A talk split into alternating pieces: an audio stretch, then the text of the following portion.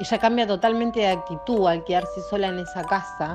No abre ventanas, no abre puertas, no habla con nadie, se enoja fácilmente. Y desde ahí que mi mamá hizo un clic de nuevo y, y yo la noté, fue como ver el mismo diablo.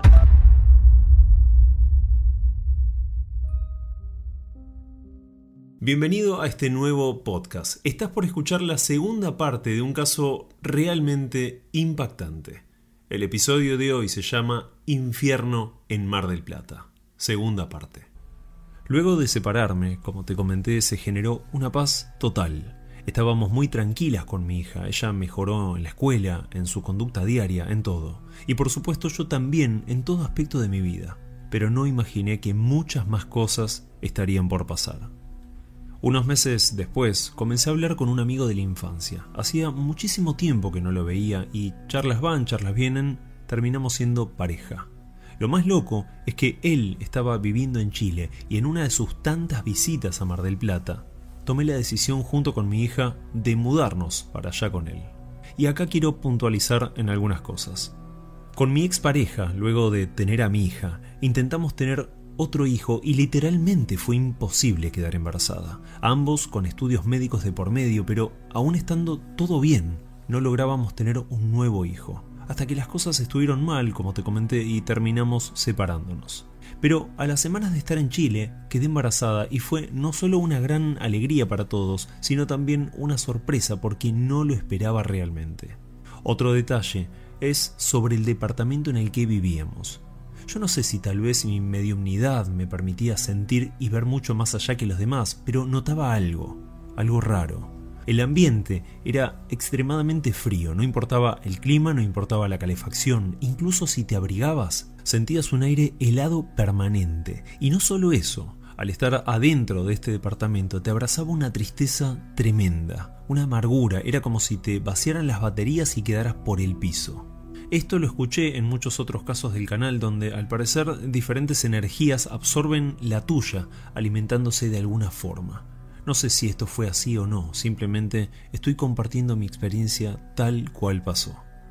Al poco tiempo mi hija comenzó a orinarse en la cama todas las noches y la notaba otra vez mal. Tuvimos muchas charlas hasta que una mañana llorando me confesó que veía algo en la casa, me contó sobre una señora y otras personas, otras sombras, que caminaban por el pasillo y también dentro de su habitación por la noche.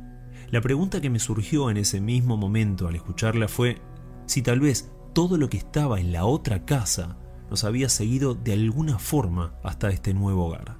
Pero aún no podía responder esto.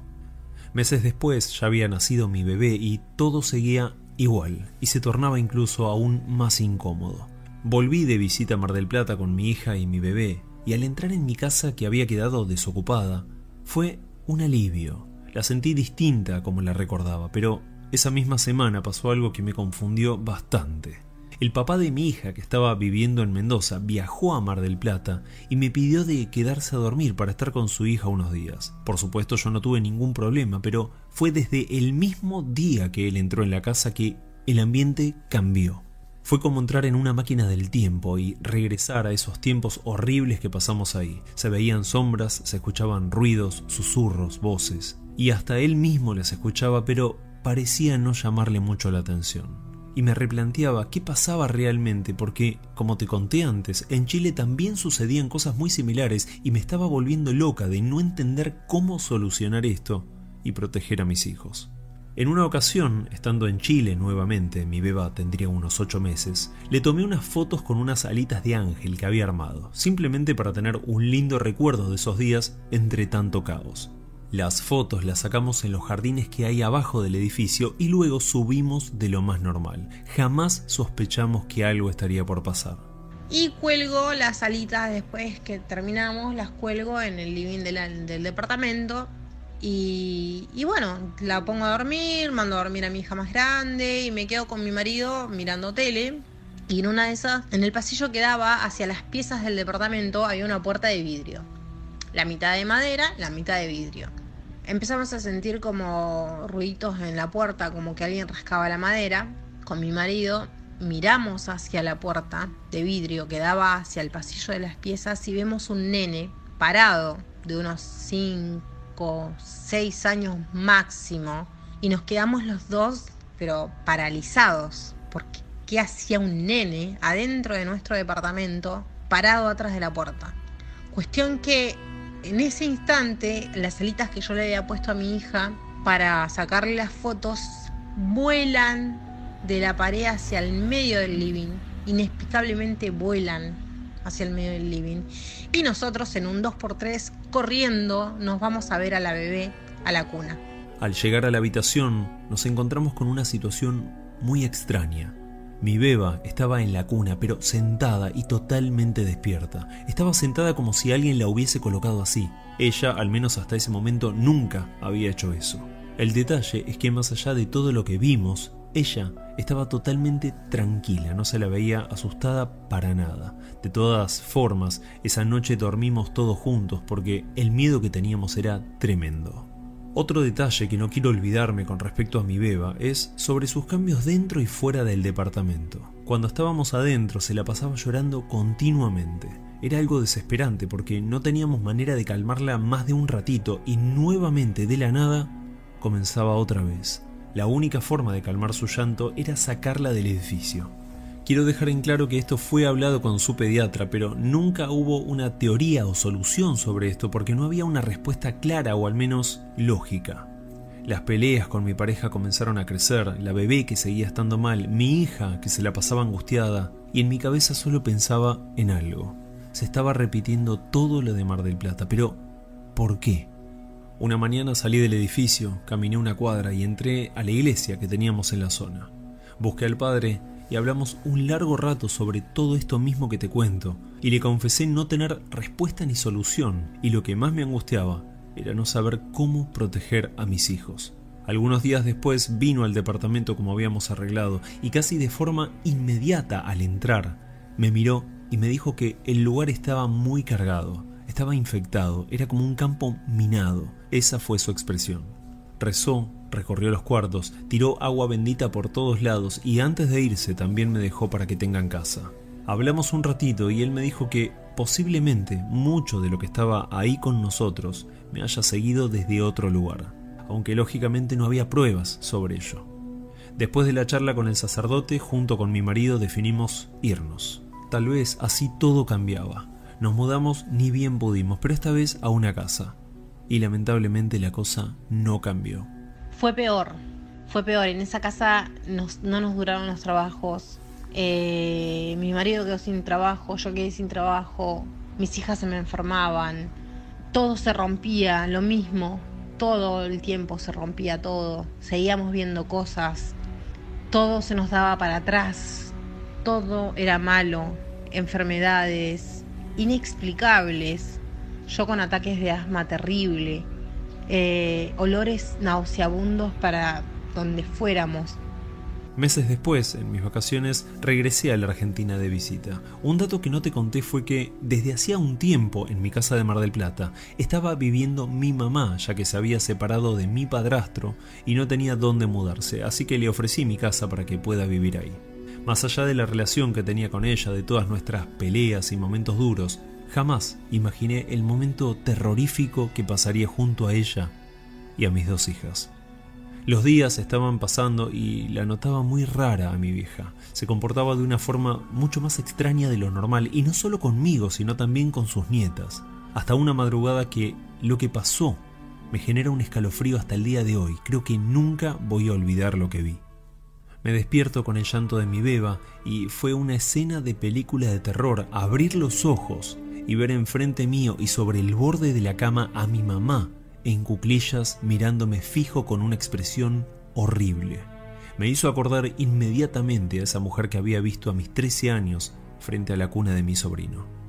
Mi mamá estaba en el borde de la cama, en cuclillas, arriba de la cama. Arriba de la cama en cuclillas, como si fuese un animal nocturno arriba de la cama.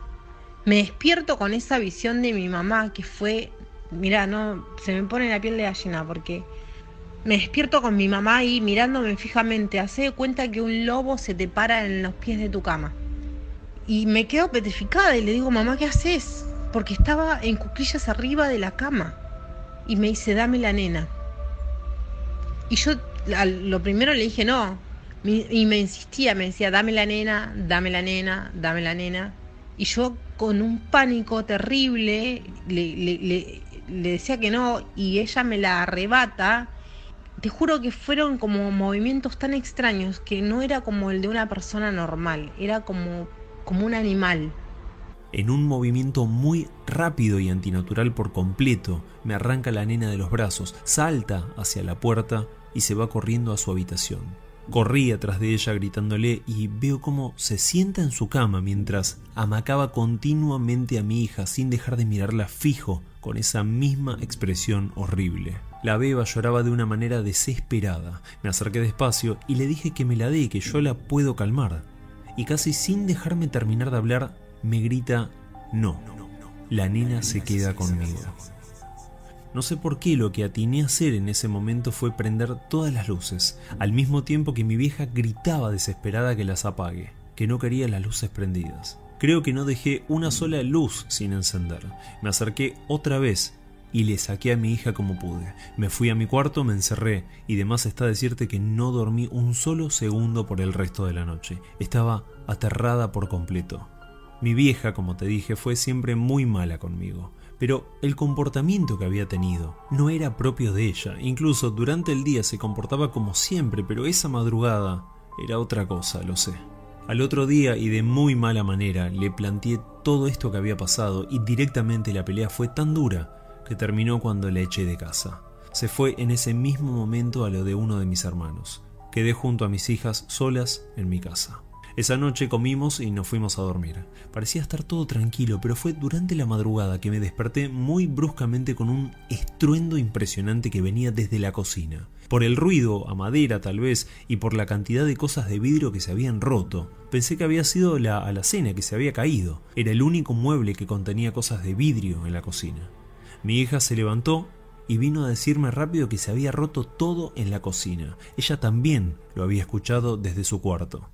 Me levanté, fui a ver y encontré una situación totalmente rara. La cocina estaba impecable. No había nada roto, tampoco en el living o en el comedor, pero las tres habíamos escuchado el tremendo ruido. Voy a la cocina y vuelvo a aclarar, mi hija estaba en su pieza, yo estaba en la mía, Llego a la cocina y no había nada. Estaba todo en su lugar. Todo estaba en su lugar. No se había roto ni un vaso. No se había movido nada. ¿Qué pasó esa noche? Yo no sé. Prendí todas las luces, agarré a mis hijas, me las acosté conmigo. A los pocos días mi mamá vuelve a mi casa. Seguía en esa postura rara que ella siempre mira como con odio y no volví a mi casa por un tiempo. Bueno, desde ahí yo decidí ir con un cura para que bendijera a mis hijas, las cosas se calmaron un montón. Y pasaron varios años y la verdad seguimos en el mismo departamento, no hemos visto cosas raras ni nada por el estilo, menos mal.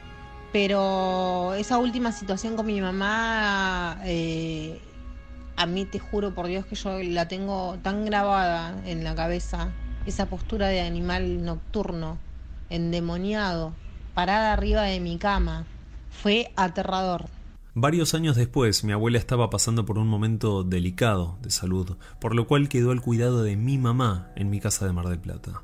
Sabiendo su edad y condición, viajé para verla y fue solo unos días después que estuve con ella que murió, ni más ni menos que en mi casa. Esos días antes de su muerte mi vieja estaba mejor, al menos se comportaba normal, como siempre, dejando de lado esos días que estuve con mis hijas, por supuesto. Pero al morir mi abuela, algo le pasó.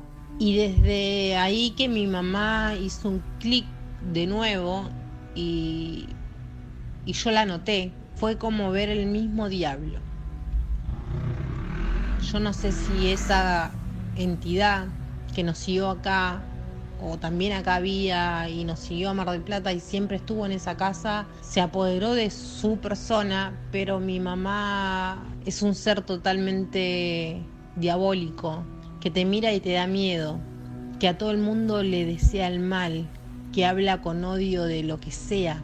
Eh, en ese interín que muere mi abuela, yo me vuelvo a, a Chile y a los 15 días menos muere mi tío, que era muy cercano a mi mamá.